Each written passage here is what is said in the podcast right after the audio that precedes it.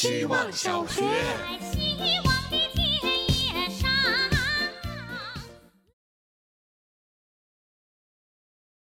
大家好，我是小小船。今天我想讲讲糊弄学。作为一个糊弄学大师，我从小就开始糊弄爸妈。小时候，爸妈让我表演弹钢琴，我就只弹曲子的开头和结尾，爸妈也听不出破绽，甚至还拿我的这首裁缝曲子当手机铃声。这种糊弄行为的终结是一个也在学习钢琴的小朋友来我家做客，他完整的把这首曲子弹了下来。后来我爸默默的把手机铃声换了。还有一个十分好用的糊弄方法，当你不想沟通，但对方一直喋喋不休时，可以选择他语句中的一个词，再加上疑问的语句，就能迅速的将话语权抛到对方手里。例如，我喜欢小冰棒，它很可爱。喜欢。对啊，就是很喜欢，让人忍不住想吃掉它。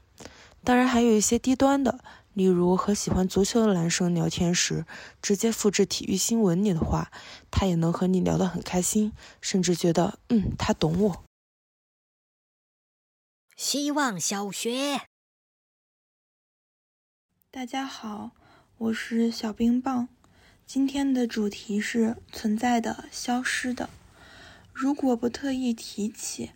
大概很难将眼前的这片绿化带和之前的城中村联系在一起。我目睹了那片城中村被拆毁的过程，一个机械大手向下挤压，压碎了原来的一切生活痕迹。阳光照耀，灰烬间一块带着红边的镜子晃了眼，被揭开的房顶露出前主人在天花板刷出的蓝天白云。原本只有一个和尚的寺庙，现在只有在还没来得及更新的电子地图上找到。这是属于存在于灭世之间的抵抗，消失了。以前住在这里的这么多人都去哪儿了呢？希望小学。大家好，我是小怪物。公司楼下的马路边。有一小片被树林遮挡住的休息处。我是睡眠很少的人，所以每每在大家午休的时候，都偷偷跑来，或者听歌，或者看书，再或者听着歌看来往的人们。很久以前，跟朋友去学戏剧，有一个很有趣的练习，叫做行人观察。需要做的事情就是随便找一个人多的场所，去猜往来行人的职业以及他们要去做什么。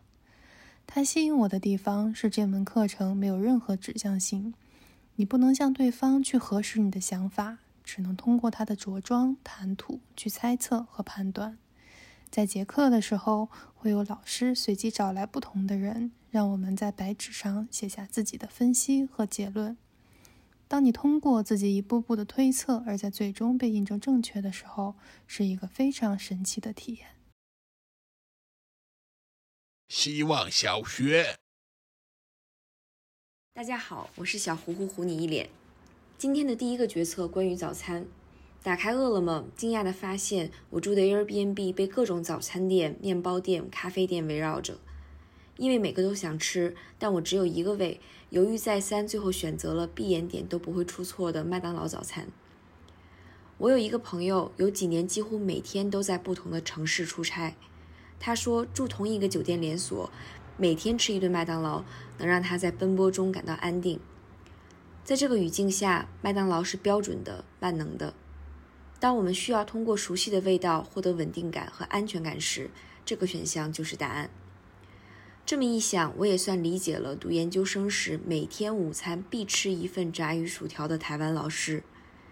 对于他来说，日复一日的吃炸鱼薯条，或许是一种特别的静心仪式。炸鱼薯条是一种解药。不过，在即将到来的早上，我决定不再接受麦当劳的治愈，我要大胆地闯进洋气的面包店，好好的尝尝鲜。希望小学，大家好，我是小内内。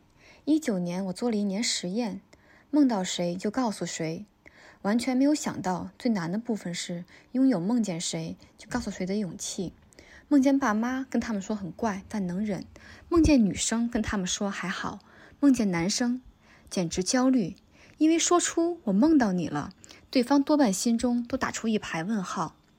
但那一年，我打出这辈子最正确的一个电话。拔完智齿那天夜里，我梦到了外婆。